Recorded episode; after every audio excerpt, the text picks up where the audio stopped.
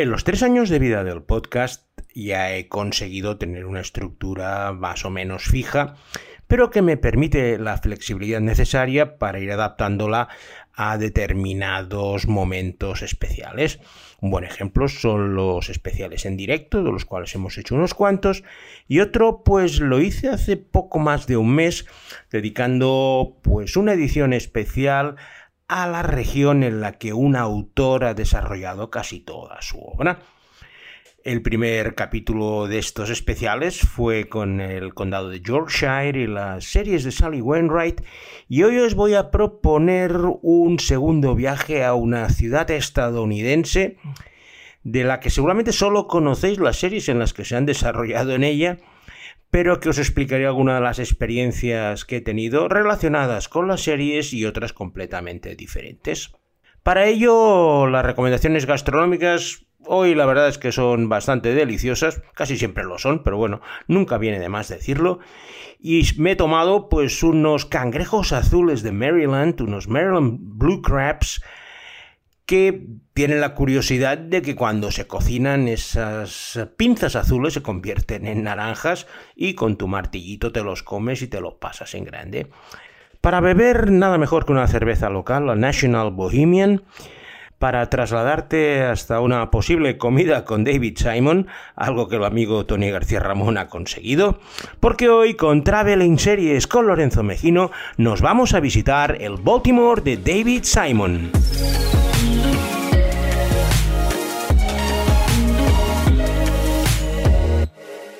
Baltimore es la ciudad más importante del estado de Maryland, es un importante puerto y ha sido un lugar que históricamente siempre ha tenido una gran importancia para todos los estadounidenses.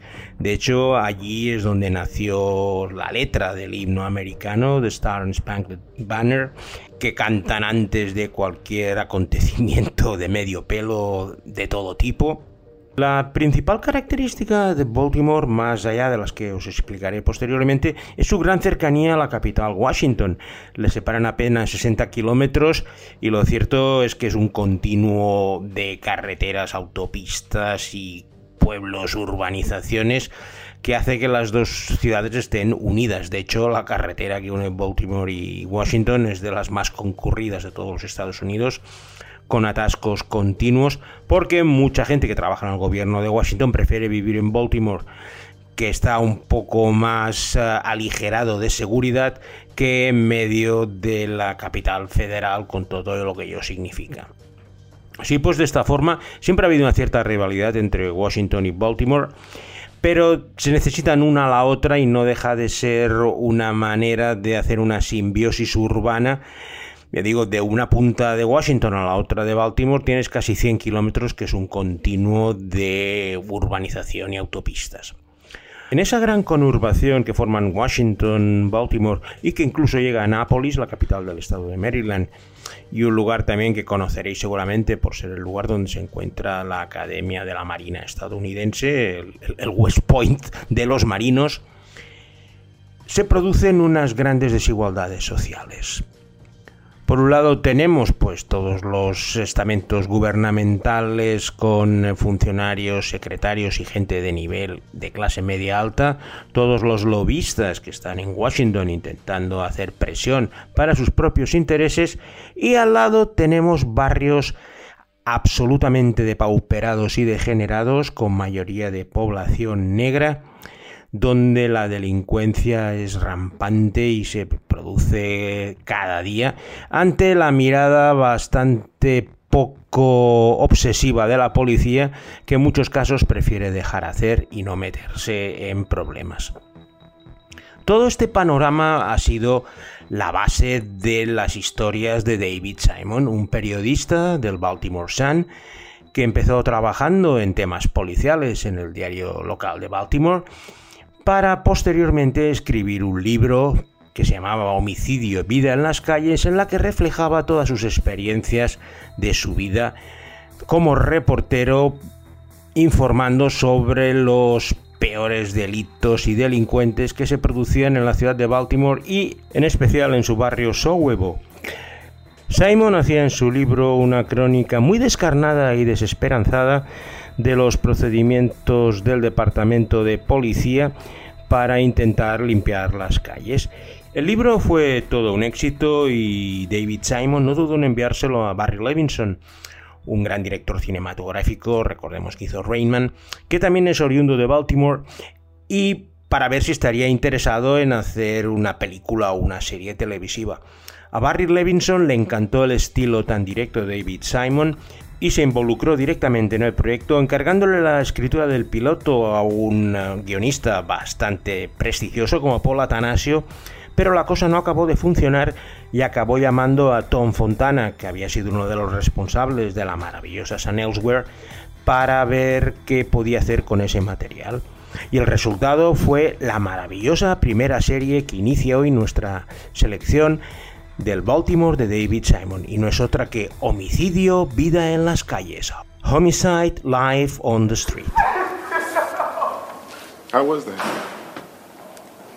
Good enough? Hmm? Frank. No, he says that he did it. He says that he did it, so he did it.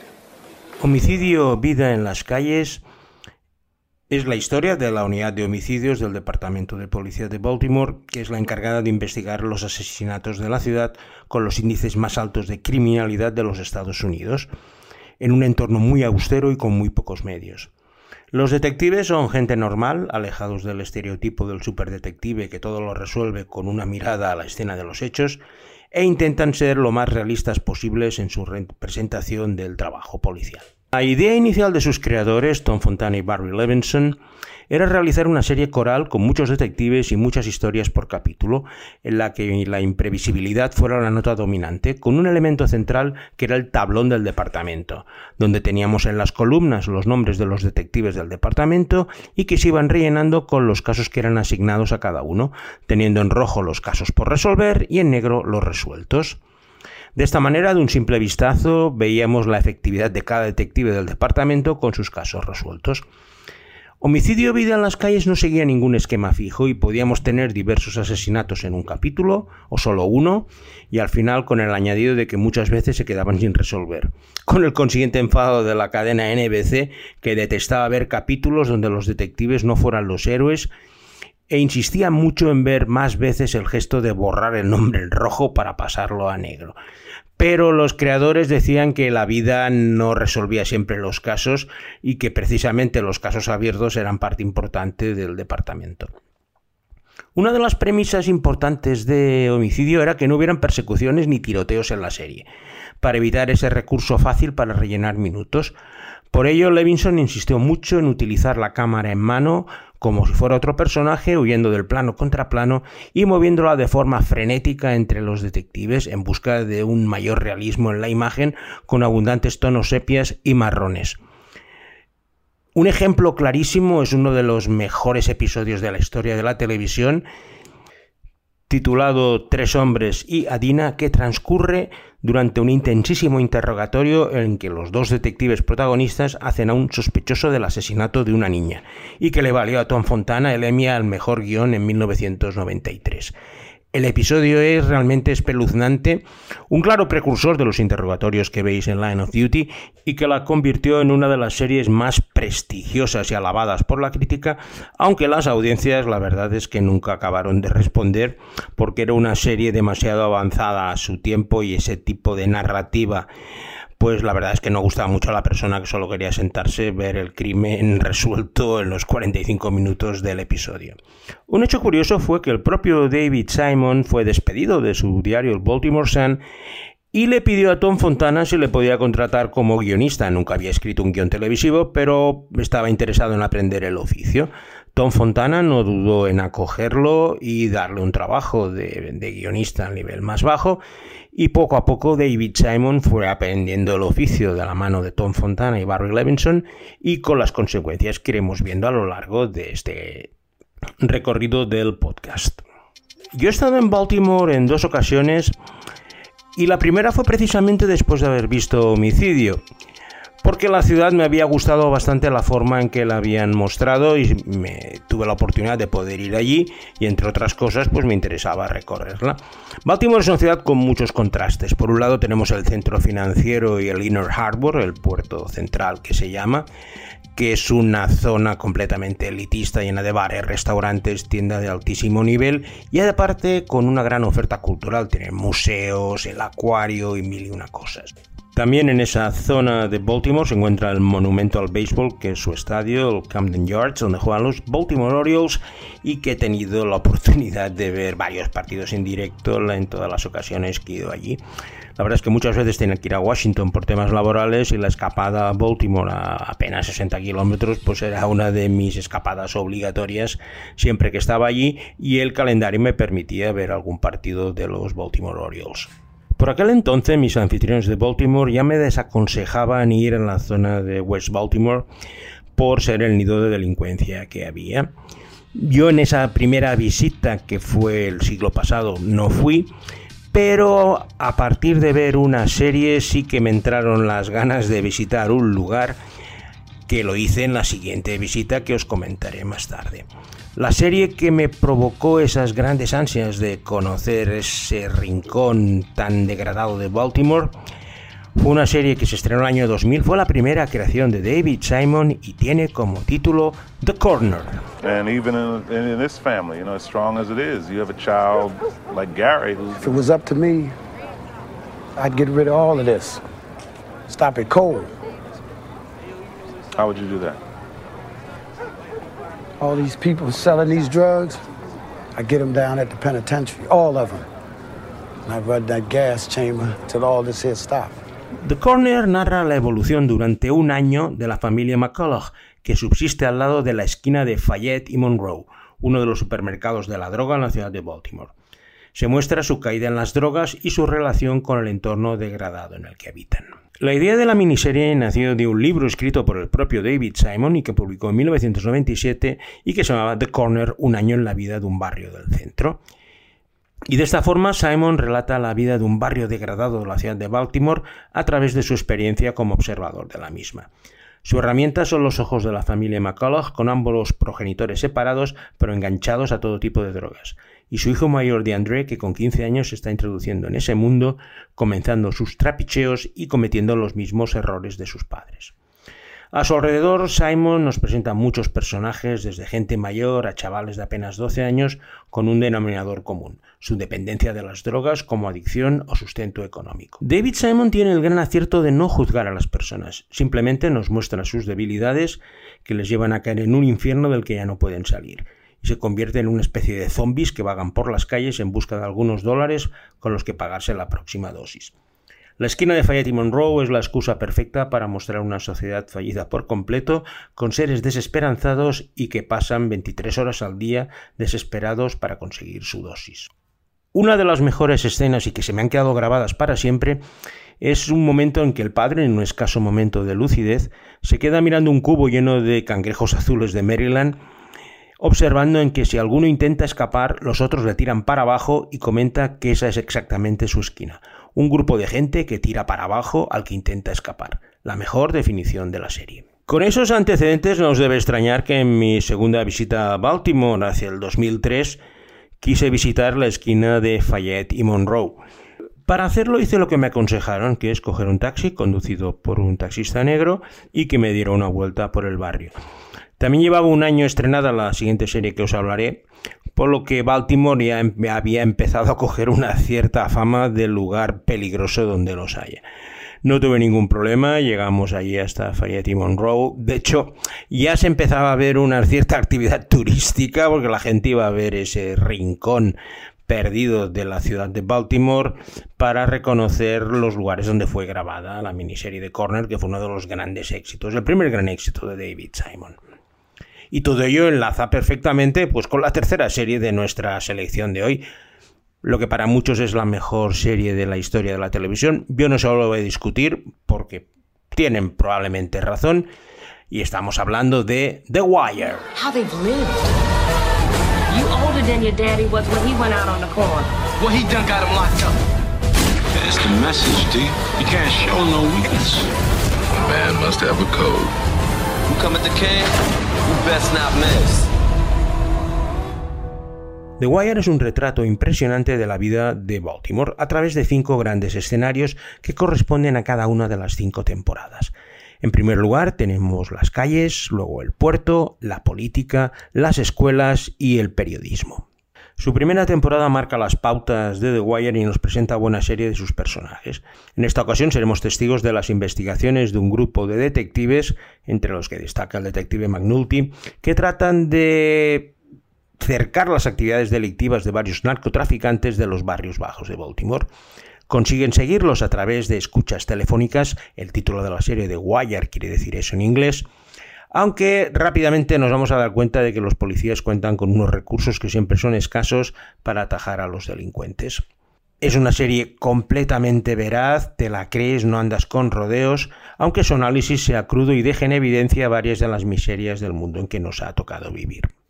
Su retrato duro y descarnado se convirtió en una serie de culto de forma casi inmediata, aunque nunca tuvo ningún reconocimiento a la hora de los premios Emmy, supongo porque a nadie le gusta reconocer las grandes miserias y la obra de David Simon te golpeaba en el estómago de una forma brutal.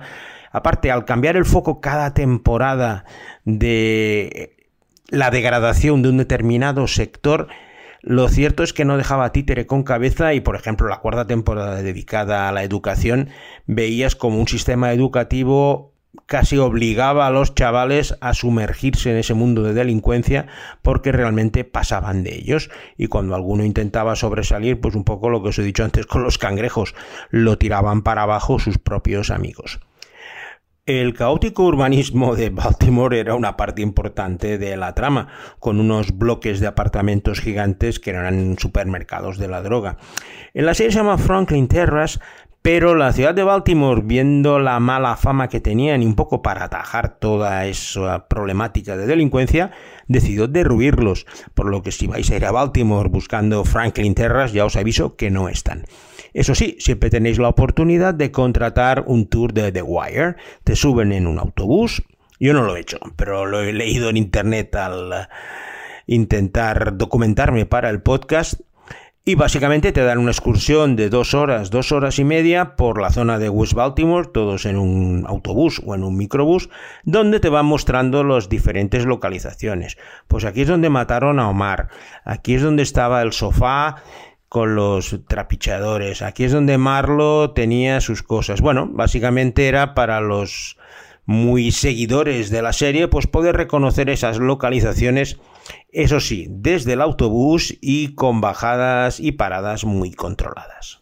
De hecho, el propio ayuntamiento de Baltimore no incentiva la el conocimiento de su ciudad a través exclusivamente de The Wire y si entráis en sus páginas turísticas no se hace ninguna referencia a nada que tenga que ver con las zonas de delincuencia y drogas de David Simon, lo que en una web turística pues tiene su importancia. Pero eso si entráis vais a ver pues eso desde Camden Yards al Inner Harbor y todas las atracciones normales en una ciudad que no es que sean muy especiales, pero que por lo menos les permiten tener un lavado de cara con respecto al exterior y no ser reconocidos únicamente, pues eso por, ser la ciudad con mayor delincuencia de los Estados Unidos.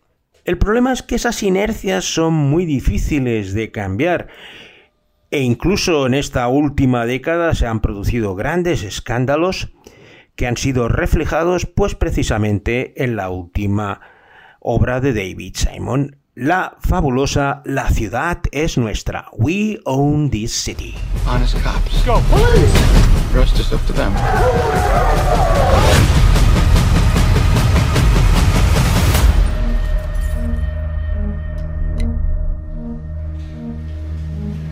I'm not a dirty cop. Mr. The Madness, I'm living. La ciudad es nuestra narra la historia de la Gun Trace Task Force de Baltimore, una unidad creada con el noble objetivo de retirar todas las armas de fuego de esa ciudad y acabó siendo un nivo de corrupción con todos sus componentes robando todo lo que pillaban tanto a delincuentes como a ciudadanos honrados, que tenían la mala suerte de cruzarse en su camino. Al frente de la unidad estaba el sargento Wayne Jenkins, un personaje al que vamos a seguir desde su entrada en el cuerpo de policía de Baltimore hasta su detención con un proceso judicial de lo más mediático. Un final que se nos desvela desde las primeras escenas. We Own the City está basado en otro libro de un periodista que también estaba en el Baltimore Sun, Justin Fenton, y que llamó la atención de David Simon, que aunque ya no quería volver a Baltimore después de todo lo que había explicado en The Corner y The Wire, encontró que el ángulo de la corrupción oficial y sobre todo las prácticas manipuladoras de la ciudad de Baltimore, que solo quería aumentar las estadísticas de arrestos, aunque luego no condenar a nadie, llevó a la ciudad a un estado en que en un momento pues 100.000 personas de los 600.000 habitantes habían sido arrestados en un momento u otro, aunque entraban por una puerta y salían por otra. Esa corrupción policial está mostrada de una manera pues increíble, como solo puede hacer David Simon se acaba de terminar en nuestro país, la tenéis en HBO y es una magnífica oportunidad para cerrar el círculo. Hoy ha sido un, programa un poco diferente, lo quiero dedicar a David Simon y Baltimore. Espero que os haya gustado. Me consta que a Alberto Laya le encanta mucho más cuando hablo de ciudades estadounidenses que alguno de esos países con alfabetos de palotes. Pero bueno, hoy he conseguido que haya disfrutado con este podcast y sin nada más os agradezco vuestra presencia semanal y os emplazo a una nueva edición de Traveling Series con Lorenzo Mejino.